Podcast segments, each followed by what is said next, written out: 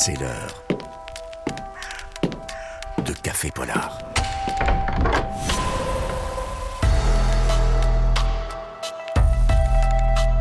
Catherine Fruchon-Toussaint.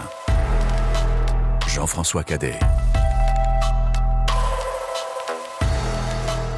Entrée dans ce studio et déjà les poils de mes bras se sont hérissés. Bonjour Catherine Fruchon-Toussaint. bonjour Jean-François, bonjour à tous. Vous allez nous parler aujourd'hui d'un des plus gros succès littéraires de ces 20 dernières années, la saga Millennium.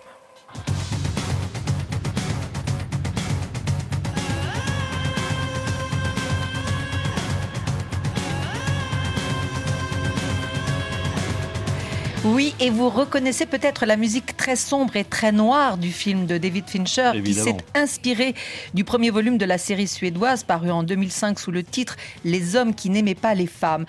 ce sont des polars politiques, féministes, qui ont non seulement révolutionné le genre, mais qui se sont vendus à plus de 120 millions d'exemplaires dans le monde, repris par plus de 50 maisons d'édition et donc adaptés plusieurs fois au cinéma et à la télévision. Un succès phénoménal, on l'a compris. Succès dont l'auteur Stieg Larsson n'a pas pu profiter puisqu'il est mort brutalement à l'âge de, 50 ans en 2004 avant de publier l'ensemble de la trilogie qu'il avait écrite, mais qui a quand même été édité. Donc euh, à titre posthume, Catherine, euh, l'histoire ne s'est pas arrêtée pour autant. En effet, comme Millennium a été un triomphe, les ayants droit ont décidé de continuer la série avec de nouveaux auteurs.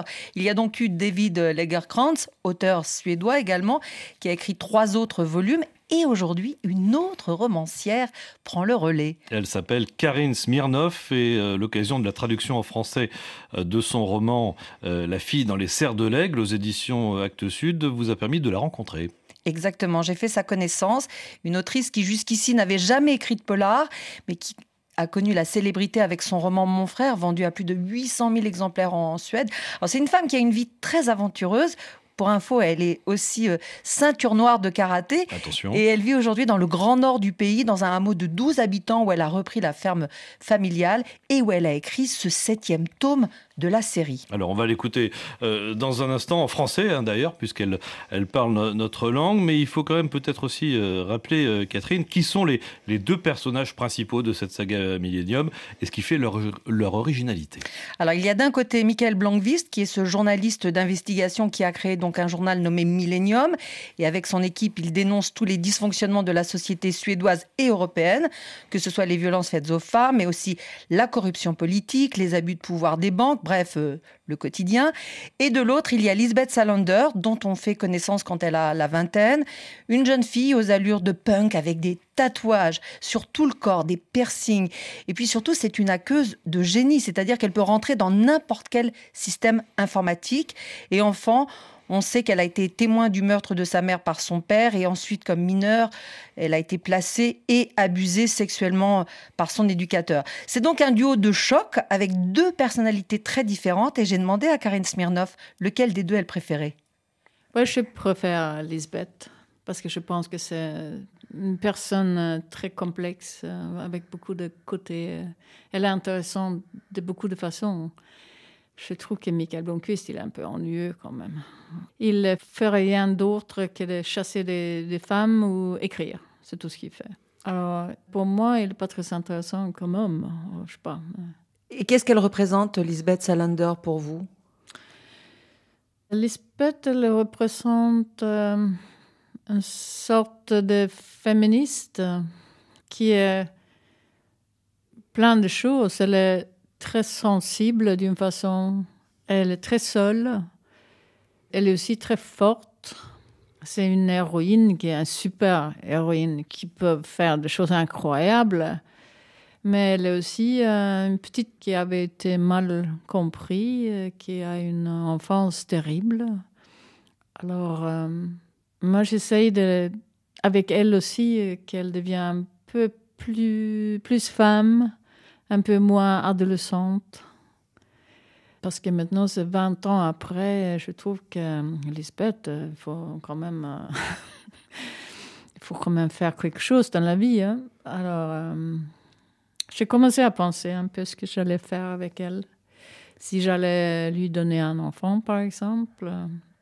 Parce que avoir un enfant, c'est toujours quelque chose qui rend quelqu'un plus responsable. Ça change complètement la vie. Mais je trouvais que c'était trop difficile pour moi d'écrire une Lisbeth qui avait un enfant, parce qu'elle a, elle doit l'allaiter, elle doit, euh, je sais pas, euh, changer les couches, ouais, changer les couches, sortir avec la poussette, euh, etc. Et c'est incompatible. ah ouais, avec l'action, elle doit être Lisbeth quand même. hein. Une guerrière. Ouais.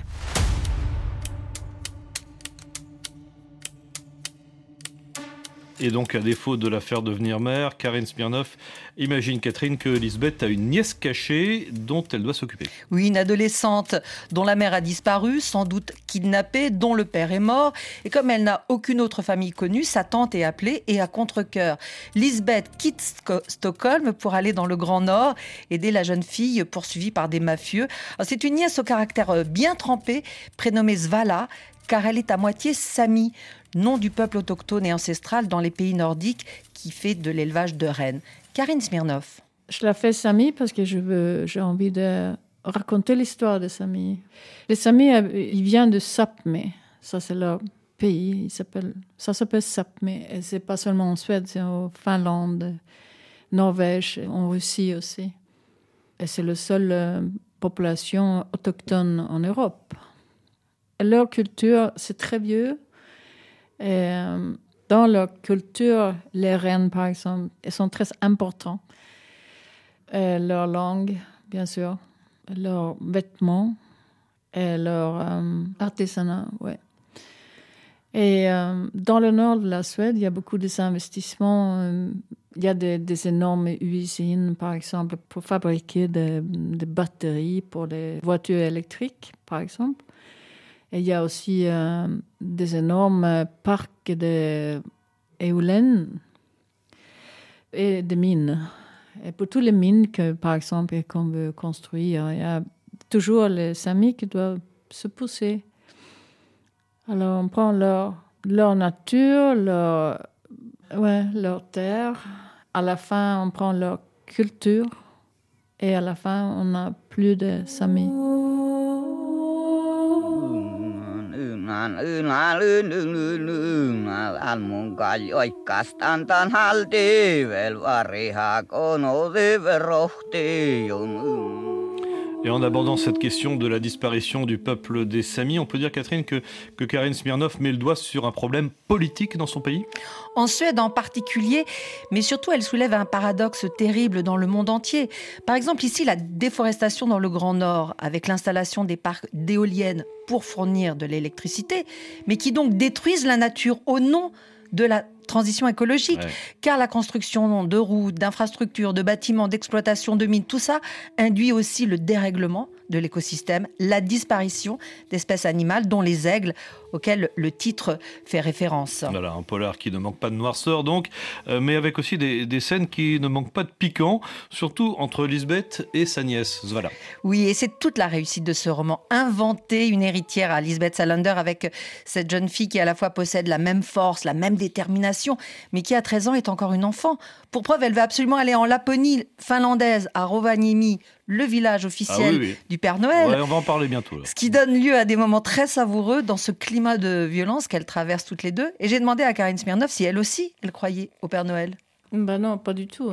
Moi, en fait, j'aime pas du tout Père Noël et tout ce qui est Christmas. Mais je pense que pour ce soir-là, le Père Noël, c'est quelqu'un très pur. Un homme qui est gentil, avec qui elle peut parler, au qui elle a confiance. Alors pour elle d'aller euh, visiter un Père Noël au Rovaniemi, c'est très important. Par contre, pour Lisbeth, elle pense que c'est terrible avec la, musique, euh, toutes les Pères Noël partout, euh, etc. Et c'était un peu comme ça quand je suis allée à Rovaniemi. J'avais amené une copine qui adore Père Noël. Et moi, j'aime pas. Alors, euh, moi, j'étais Lisbeth, et elle était voilà.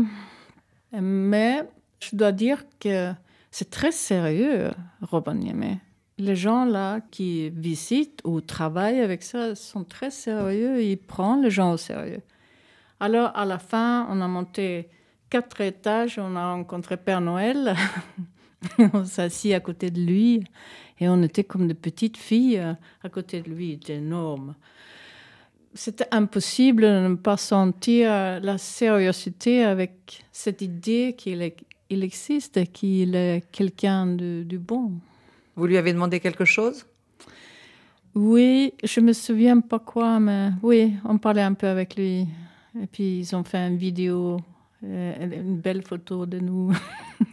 C'était rigolo.